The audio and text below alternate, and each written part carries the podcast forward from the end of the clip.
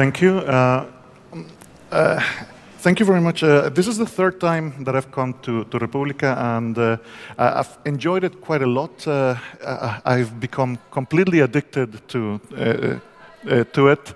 Um, I, my title was Robots Behaving Badly, but I, I, I, keep thinking that probably I should change it to this. I, for one, welcome our new robotic, robotic overlords. Now, uh, every time I present, uh, I have uh, two different uh, uh, things uh, that I like to do. First is an apology, and then a story. First, the apology. Um, the apology is that um, I've presented now for two years, and I've been researching on the right side of artificial intelligence, whether copyright uh, whether robots should have copyright, um, whether um, we should allocate any sort of uh, ownership to artificial intelligence. Um, this is the first time that I'm looking at the other side, which is the responsibility, the liability of, uh, of, uh, of uh, artificial intelligence and robots. Um, the story is that um, I became very interested in this area particularly because of a um, book by uh, Charles Stross, and it's called uh, Halting State. Um, sorry, it's a sequel to Halting State. It's uh, called Rule 34. Now, Rule 34 refers to an internet meme that uh, states that everything in the world can be subject to uh, internet pornography. But the book specifically talks about a rogue robot or a rogue agent that has gone crazy and started killing people with Internet of Things devices. Now, this is completely independent, and just be, because it decided that the people were his enemies. These specific people were internet trolls, and it decided these people are trolls. My, in, uh, uh, um, my objective in life is to destroy trolls, so I'm actually going to, uh, to kill them. He organized some very uh, interesting ways for them to be killed. And that got me thinking into various things about uh, the responsibility that is allocated to artificial intelligence.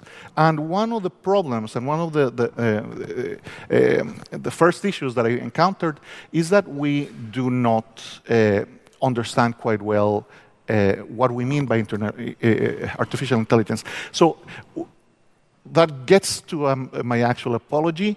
My apology is that if you are here uh, invited uh, in, in, any way by uh, algorithms uh, watch.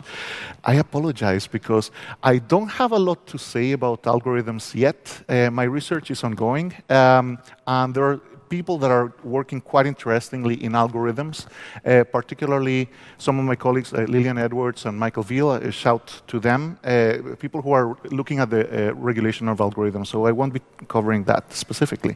I also won't be covering one aspect of uh, self-driving cars. I will talk a little bit about that. Um, I couldn't come to Germany and not use, not, not use David Hasselhoff, I guess. Um, uh, grew up with, uh, with this. Uh, but uh, one of the things I, I, I wasn't, uh, I don't want to cover is the regulation itself of self-driving cars. Now, my idea, and I'm perfectly uh, fine if people disagree with this, my own idea on self-driving cars, on the regulation, is that it's going to happen. It's, it's, not a matter of, of, of, if, it's a matter of when. And I think it's quite possible that um, the regulation is going to be quite quick because of the commercial interests uh, that are surrounding it. So the regulation itself is not a problem, I think. It is going to be a problem about some other things. That means that I won't be covering the trolley problem, which is uh, quite famous uh, when people are talking about uh, regulation of uh, self-driving cars, and also the three laws, uh, laws of robotics very nice analogy, very interesting thought experiment, but uh, probably very useless when we're talking about uh, artificial intelligence.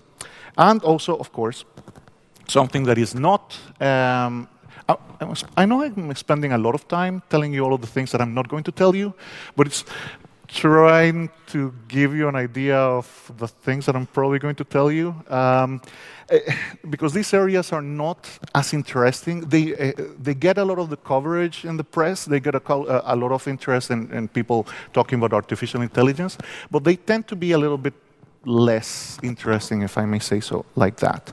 Now, um, something else that I won't be covering is um, killer drones, uh, the idea of uh, drones and robots that are going to kill, uh, and, and uh, automated agents that are going to kill people. Um, one of the problems that I think we have been encountering so far is the trying to find a good definition of artificial intelligence. Uh, this is one uh, of my favorites uh, uh in the Douglas Hofstadter in the amazing book Gödel, Escher, and Bach. AI is whatever hasn't been done yet. Um, and it sort of plays into the idea of um,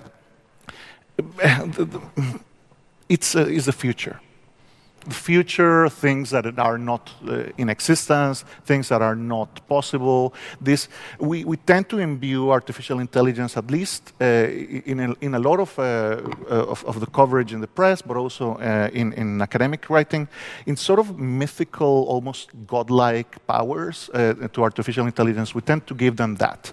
Now, they may become something along those lines, but I guess that is probably going to be something like this. When we're talking about artificial intelligence, we're talking more about very specific devices, uh, robots that, are, that uh, do vacuum cleaning, and robots that put together cars, and all sorts of things. So I'm actually more interested in this side of artificial intelligence. I think that this is where the legal issues are going to be more important. Um, in the mundane, in the everyday, in whether your Roomba destroys your room and uh, kills your cat, uh, goes crazy one day, and I think that's probably going to be the most uh, the most relevant uh, aspect of artificial intelligence. Um, so. First, we have to start by defining what is artificial intelligence. Um, I like, uh, as I told you, the, the, definition by uh, Douglas Hofstadter. But uh, this is a, a, more recent one uh, in a very good book on, on artificial intelligence. Uh, it's a collection of essays uh, by Russell and Norvig. It's actually two L's on the Russell, but anyway. AI is a study of agents that receive percepts from the environment and perform actions. And I prefer um, definitions like this because these types of definitions are actually leaving the intelligent part outside of it.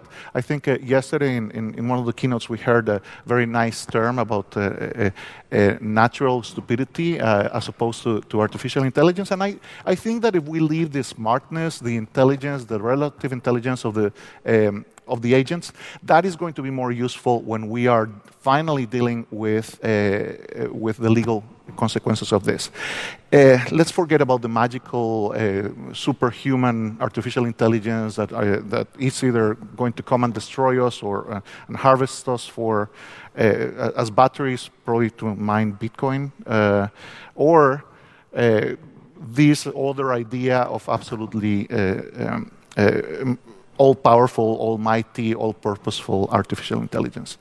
So, I want to provide three scenarios for you, or sorry, um, uh, five actually. Um, a few um, of the things that uh, are already taking place that uh, um, are part of artificial intelligence. So, back in March uh, of this year, um, this uh, was covered uh, quite a lot in the news. Um, an Uber um, car in Arizona um, crashed uh, into a person. Uh, I don't know if that's the correct term, but and killed uh, a cyclist in in Arizona.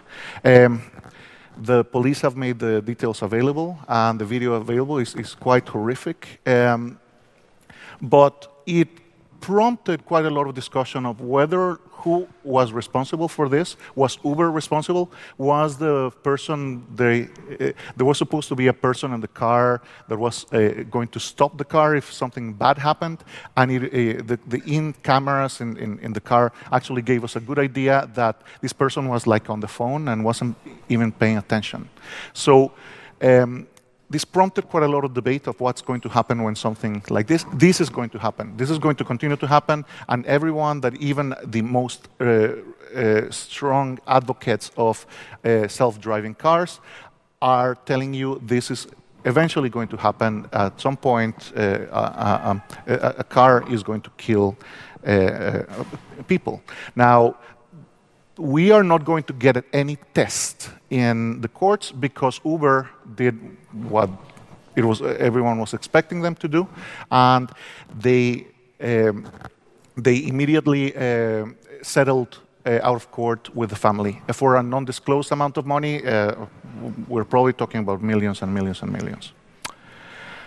Um, something more interesting, perhaps, uh, and, and this, something that is going to be more mundane and that's one of the reasons why I'm more interested in the mundane uh, elements of, uh, of uh, artificial intelligence are things like smart contracts.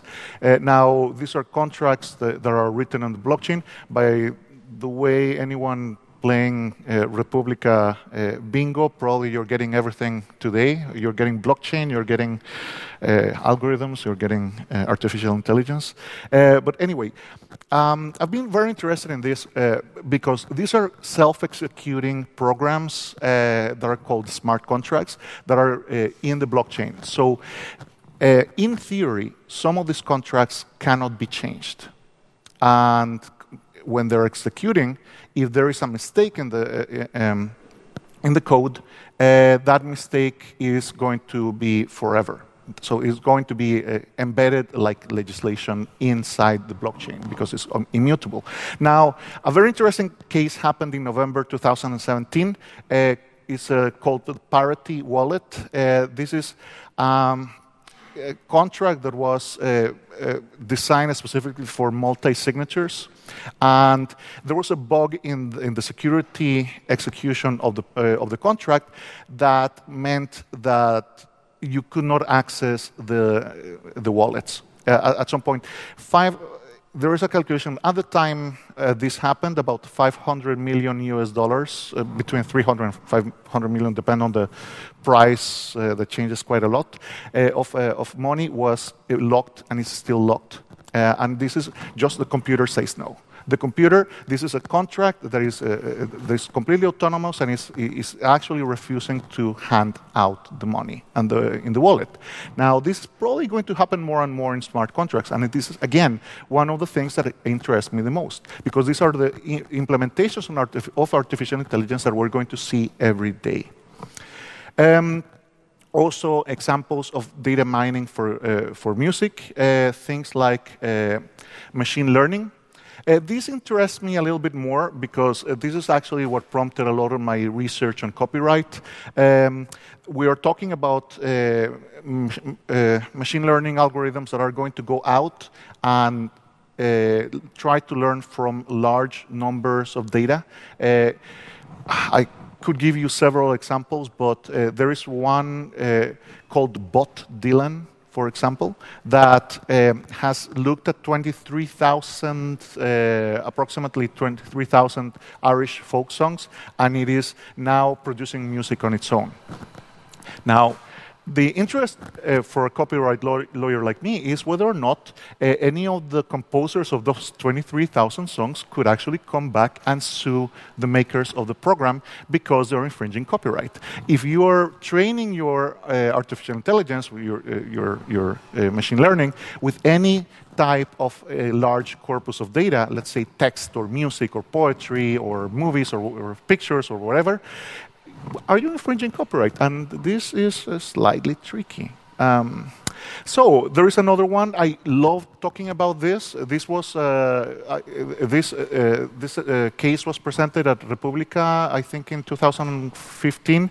This is a um, in 2014 uh, a, a, Swiss uh, art group called Mediengruppe Bitnik. I'm probably mispronouncing that horribly. Uh, they created a shopping bot called the Darknet Web Shopper that went to the darknet and purchased things using Bitcoin, and it was just completely random. It, uh, whatever fit the price at the time uh, that was allocated, it would buy it. And it purchased 10 yellow uh, ecstasy pills uh, that are pictured here. Um, the, uh, uh, the, the, bot was taken into custody. Um, Uh, uh, then later released uh, because uh, obviously there is no mens rea. Uh, it was considered to be a, an art project, etc., etc. But it's interesting that uh, this is the other thing that is going to increasingly happen. I think not only with with smart contracts, but also a lot of um, smart bots and smart contracts that are, are, are, going to go out and do actions for you uh, is increasingly possible with artificial intelligence. Um, so, what is the legal discussion here? Um, generally, the response whenever something, uh, a new technology arises, uh, is going to be as follows. You either ban the technology, which is quite uh, uh, is quite common uh, in, in, so, in, certain types of technology, particularly in biotechnology. Um, you can try to regulate it. You can try to self-regulate. So whoever is involved in the technology, the, comp the companies that are going to be involved in the technology, are going to self-regulate or do nothing, and sometimes both are the one and the same. Uh, uh, you probably get a strong feeling of what I think about self-regulation. Uh, you can uh, do something that uh, my my colleague uh, Chris Marsden, uh, also at the University of Sussex, and Ian Brown from from Oxford, called co-regulation, which is actually an, almost like a, a, a regulation between the public and the private parties that are going to, be, to work symbiotically to try to, to reach uh, good results. You could try applying existing law because changing the law can be difficult. And obviously, you could draft new legislation to meet the technological challenges. And that, this is usually the solutions that are offered in most new technologies. Now, with all sorts of, uh, so uh, again, I'm going to talk specifically about artificial intelligence uh, in the sense uh, limited, but also uh, not from the regulation itself, but from the legal response and responsibility on something bad happens. So uh, let's go back to the example of the self-driving car. What happens if a self-driving car kills a person, or crashes, or does runs into a wall and kills the, the, the person that is driving it. What happens in those circumstances? Um, I actually, I, am probably unique, uh, not unique uh, completely, but I'm, I'm, one of the few people who actually think this is not a big deal. And I'll explain why. Um, generally, when we're talking about liability, we're talking about three types of liability when it comes to, to, to product like this. We have the product itself, the car. So the person uh, uh, who could be liable if there is something wrong could be the manufacturer of the car itself. Then we have the service, the provider of the service, uh, the, the, software, the software manufacturer, the developer that maintains the software, the ISP if there is some form of internet connection, um, if they're liable for the, for the crash. And the user, it could be possible that at some circumstance, um, uh, the user could be neglectful, uh, they forgot to patch something, uh, they, they, didn't maintain the car properly, uh, the, the, the, software is completely outdated and it thinks that there is a road when there is no road and things like that, or, or vice versa. So that actually could also tell us that there is liability there, and possibly uh, the liability therefore is going to be very dependent on the facts. Uh, is the manufacturer at fault? Is the software provider at fault? Or is the user at fault? Or it could be neither of those as well. Uh, there is a very strong indication in the case uh, of the Uber crash.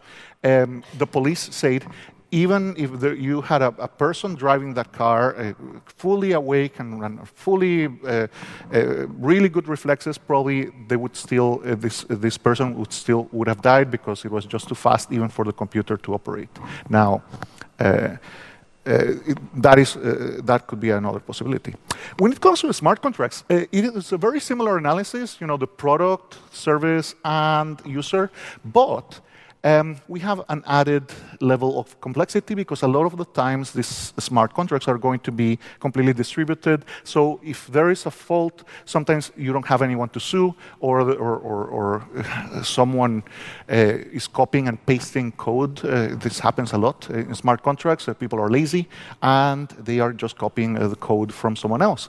And it's maybe very difficult to identify someone uh, to sue uh, who caused the bug? Uh, can they be identified? Is there a recourse? Uh, uh can you actually get your money back uh, in the case, for example, of this Parity wallet? Um, and, and, the answer to that is uh, we don't know yet. This is probably an area that is ripe for regulation.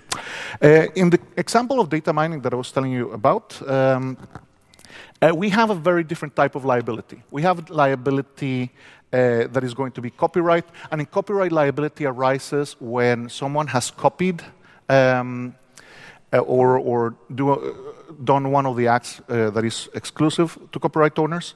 Um, for example, use a substantial part of the work uh, without permission, uh, and, but there has to be a causal connection between the work that is uh, the original that is being copied and the copy itself. And sometimes I think that with uh, some artificial intelligence, particularly with uh, data mining, I don't think that is going to happen. In few systems like the United States, most derivative works are going to be considered fair use and is going to be fine. So it's going to be considered a transformative use, and the, and, and, the resulting song uh, is going to be transformed so much that it's going to be fine. But in some instances, particularly in some jurisdictions like uh, Europe uh, in general and the UK specifically, remember Brexit, um, that may be a different answer. Um, do we need a new system? And this is probably one of the biggest questions that we have uh, right now. Um, I tend to say and I'll be happy if people disagree. Uh, this is at the very early stages of research.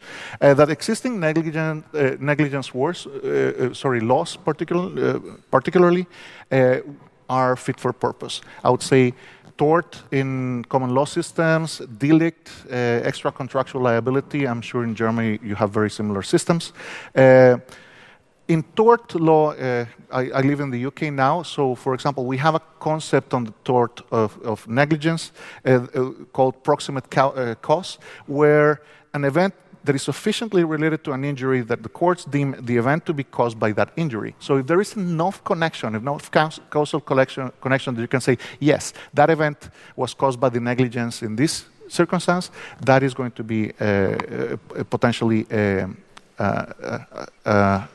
liability under the tort of negligence.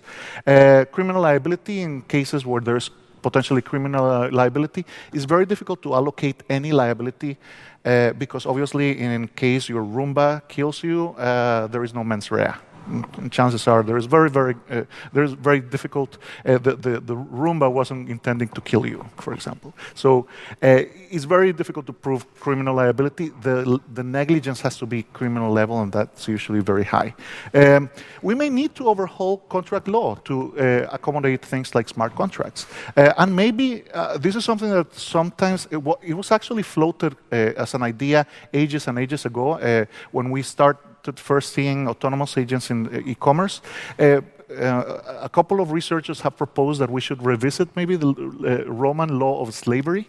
Uh, servus non habet personam, the uh, slaves do not have personality, and there is an enormous corpus of Roman law that is designed to deal with people who have no personality but actually have autonomous actions. concluding, there are things that we know we don't know. There are things that we don't know that we don't know. Um, that is uh, uh, generally one of the, uh, my guiding principles in life. I, I don't think that we know enough uh, about some of the challenges posed by artificial intelligence. These agents are already out there. That's one of the reasons why I, I prefer the term uh, autonomous agent uh, in, in many ways. The agents are already among us, and uh, we can already see some of the potential liabilities that are going to arise from this, but maybe there are new challenges that we haven't thought of. So that's why I would ask you to sort of just keep your mind, uh, uh, to your mind and your eyes open to new challenges. And thank you very much.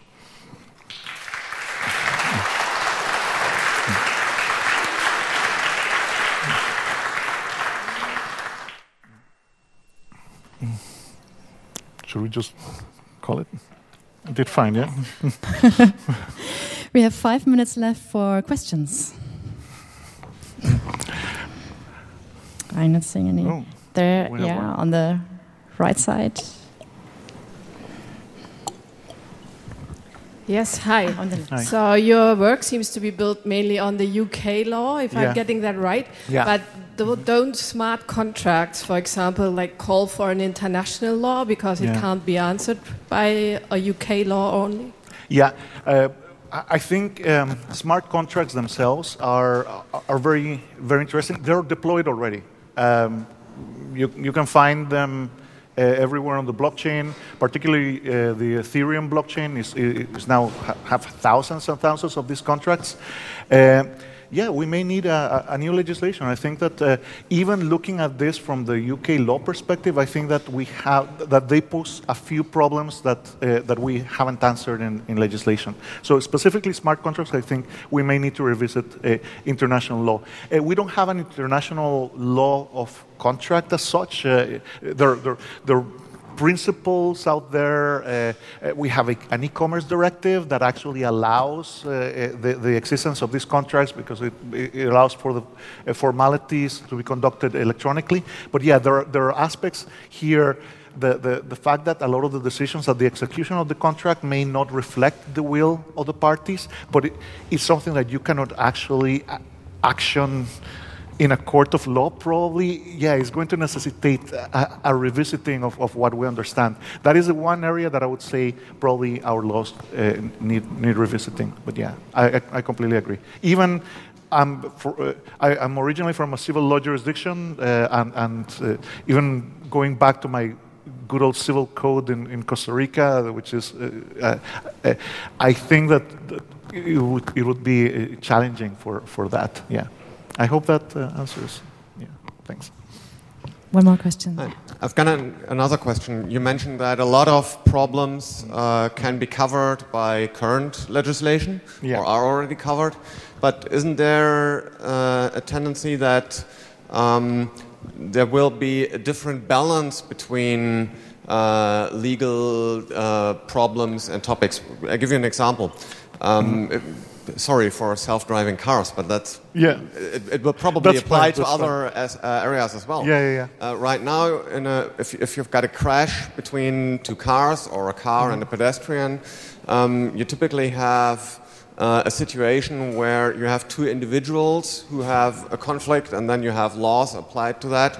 Okay, but if you if you cover that through, say, a self driving car, yeah. then you have a manufacturer there yeah. and you have a product liability case and you have uh, a kind of imbalance of power because um, the, mm. the uh, manufacturer will prove that mm-hmm. in, in, a, in, a, standard case the system behaves properly. So uh, we assume that uh, the system did something right. So maybe the pedestrian did something wrong. Yeah. And uh, yeah. a lot of cases are less related to mm-hmm. solving the theoretical legal problem, but more mm-hmm. like who can prove that the that that uh, the the claim is correct or who's right and. Yeah.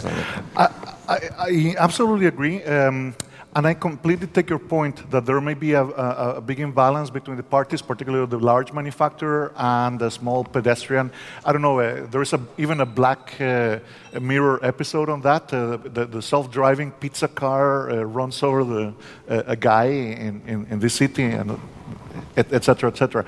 Uh, and the, I think that most, while I tend to agree with that, most cases I think are going to be solved by insurers. So you take your insurance uh, as a driver, you take your insurance, uh, the company has its insurance, and it's going to be a battle of insurers like most crashes nowadays. Now, yeah. Hmm? Sorry? Yeah, yeah. Uh, no, no, I, I agree. So in cases of, uh, of a pedestrian, it's the same situation right now.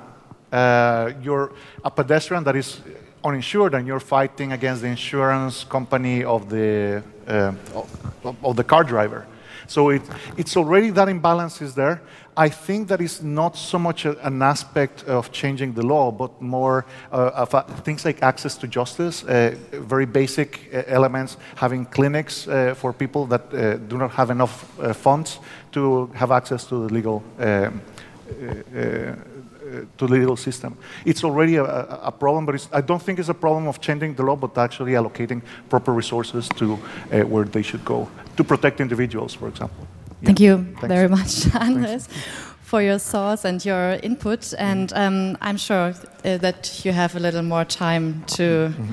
uh, continue talking yeah. after yeah, um, afterwards. And um, we will just take some minutes to change the stage, and then we will continue talking about robots. See you in a minute.